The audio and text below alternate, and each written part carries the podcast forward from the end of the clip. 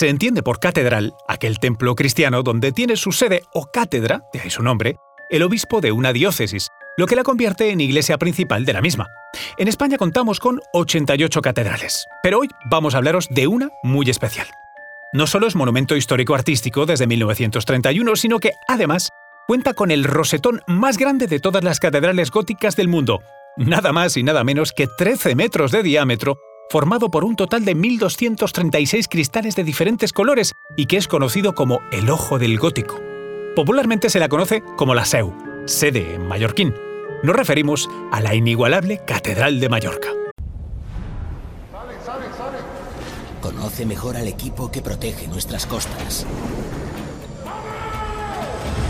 Alerta en el mar, el jueves a las 10 un nuevo episodio en National Geographic. Lo primero que llama la atención de la Catedral de Mallorca es el motivo por el que se comenzó a construir hace casi 800 años. Corría el año 1229.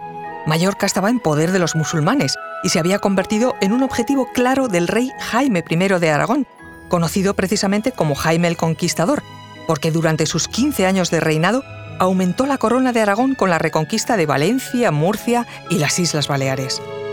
Soy María José Rubio, historiadora y escritora. Y yo soy Luis Quevedo, divulgador científico. Y esto es Despierta tu curiosidad, un podcast diario sobre historias insólitas de National Geographic. Y recuerda, más curiosidades en el canal de National Geographic y en Disney Plus. Pero alcanzar las costas de Mallorca para conquistarla no fue tarea fácil.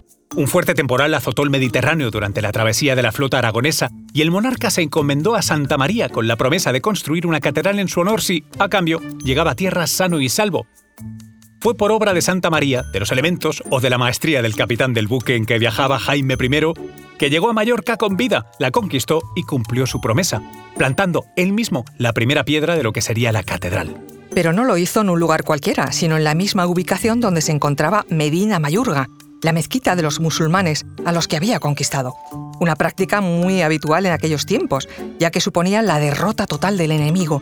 Y ya se sabe, cuando la religión está por medio, se intenta destruir su templo para intentar a su vez acabar con su fe.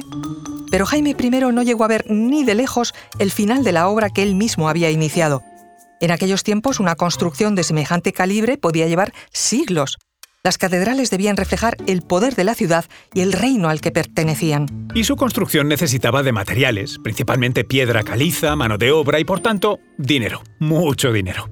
La mayor parte era aportada por el rey, el obispo y donaciones de nobles y potentados, pero también estaba la venta de indulgencias, como, por ejemplo, borrar todo tipo de pecados para entrar en el reino de los cielos libre de ellos, u otras más terrenales, como poder comer mantequilla en periodo de cuaresma.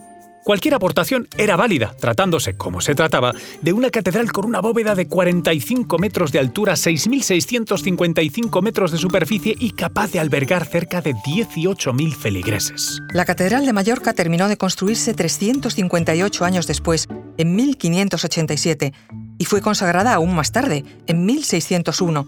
Con el paso de los años se realizaron diversas reformas, una de ellas entre 1904 y 1914 por Antoni Gaudí, quien entre otras cosas abrió ventanales de cristal para mejorar la iluminación interior. La aportación más reciente fue llevado a cabo por el artista Miquel Barceló entre 2001 y 2006. Barceló creó un espectacular mural de 300 metros cuadrados inspirado en el milagro evangélico de los panes y los peces.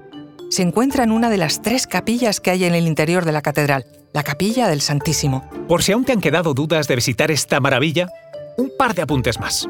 Si lo haces en verano, puedes recorrer sus terrazas, que ofrecen unas maravillosas vistas de Mallorca, además de acceder, mediante visitas guiadas, a otros rincones inaccesibles el resto del año, como su campanario, donde te esperan sus nueve campanas, cada una de ellas, como sigue la tradición, con su propio nombre.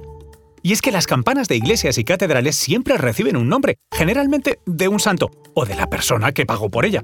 En el caso de las nueve campanas de la Catedral de Mallorca, sus nombres son Naloy, Na Bárbara, Na Antonia, Sanova, Na Villa, Na Terza, Na Matinas, Na Prima y Na Pícul. Para que te hagas una idea, la más grande de todas ellas pesa 4.500 kilos. Y por último, si estás en Mallorca el 2 de febrero o el 11 de noviembre, corre a la catedral para disfrutar de un fenómeno único conocido como el espectáculo del 8. En esos días, si las nubes lo permiten, La luz del sol atraviesa el rosetón y su reflejo se proyecta en la pared opuesta formando un doble rosetón. Es un espectacular efecto de luz que funciona con la exactitud de un reloj suizo y atrae a miles de personas en esos días. Qué ganas de verlo, ¿verdad? Visitamos la Catedral de Palma de Mallorca y otros enclaves de las Islas Baleares y Canarias en la serie Europa desde el cielo. Estreno el 1 de julio en el canal de National Geographic. Recuerda que Despierta tu Curiosidad es un podcast diario sobre historias insólitas de National Geographic. Disfruta de más curiosidades en el canal de National Geographic y en Disney Plus. No olvides suscribirte al podcast si has disfrutado con nuestras historias.